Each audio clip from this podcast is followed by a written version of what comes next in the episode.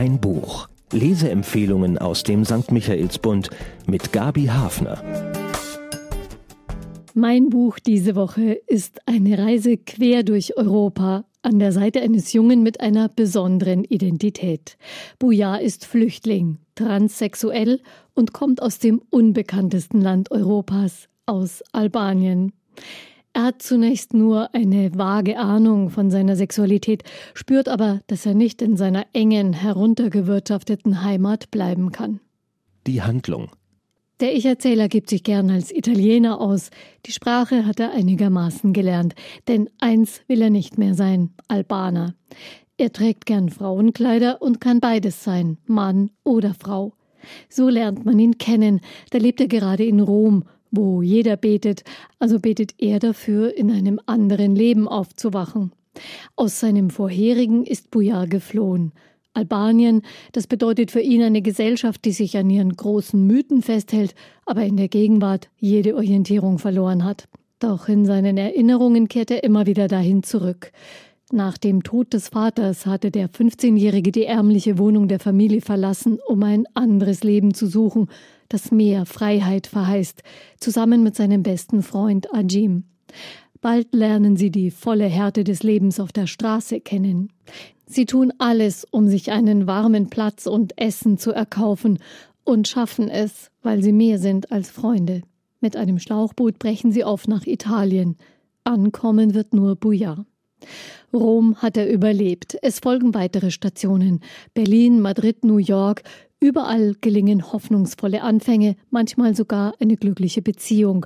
Doch überall scheitert Buja daran, dass einer wie er nicht akzeptiert ist. Er kann nicht offen der Mensch sein, der er eigentlich ist. In Finnland schließlich schafft er es sogar in eine Castingshow mit seiner schrägen Identität. Und am Ende besucht er seine einsame Mutter in Albanien und kann sich dem Schmerz stellen über den Verlust seines Freundes. Der Autor Pajtim Statovci wurde 1990 im Kosovo geboren. Er war zwei Jahre alt, als seine Eltern aus Albanien nach Finnland auswanderten, um den Unruhen im Land zu entgehen. Das war im Jahr, als die bleierne Zeit des kommunistischen Regimes endete und Albaner in Massen auswanderten. Statovci lebt in Helsinki, wo er derzeit promoviert. Er hat drei Romane veröffentlicht und dafür zahlreiche Preise bekommen. Er gilt zu Recht als Nachwuchsstar und war gerade auf dem Literaturfestival Berlin zu erleben. Bemerkenswert. Bujars Geschichte ist als Odyssee durch verschiedene Länder erzählt und als doppelte Heimatsuche. Er sucht nach einem Ort, an dem er als gleichwertiger Bürger anerkannt wird, nicht als Flüchtling diskriminiert, und er ist auf der Suche nach einem Leben, in dem er sich ohne Scham zu seiner schillernden sexuellen Identität bekennen kann und wo seine Sehnsucht nach Liebe sich erfüllt der Sound. Der Autor lässt seinen Protagonisten in der Ich-Form erzählen. Das offenbart das ganze Wechselbad der Gefühle, das Bouillard immer wieder durchlebt. Uns Lesern gegenüber macht sich die Figur von Anfang an ehrlich, während sie in der Außenwelt trickst, täuscht und sich selbst oft verleugnen muss. Das hat mich schnell für die Figur und ihre schwierige Geschichte eingenommen. Ein kluger Kopf, dieser Erzähler. Er kommt mit wenigen Sätzen aus, um zu umreißen, wie sich Albanien anfühlt nach dem Ende der Diktatur. Und richtig unter die Haut geht, was er über sich selbst berichtet. Sein Absturz in Rom etwa, für den er das Bild des albanischen Nationalsymbols benutzt. Ein Adler auf Abwägen. Intensive Szenen sind das.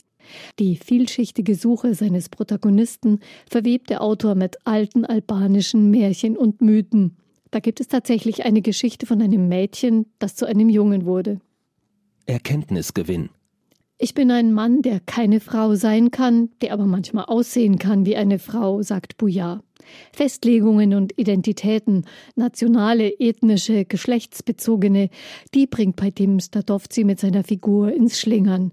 Mit ihm unternimmt man Grenzgänge und ist doch als Leser gut begleitet durch die klugen Gedanken des Ich-Erzählers.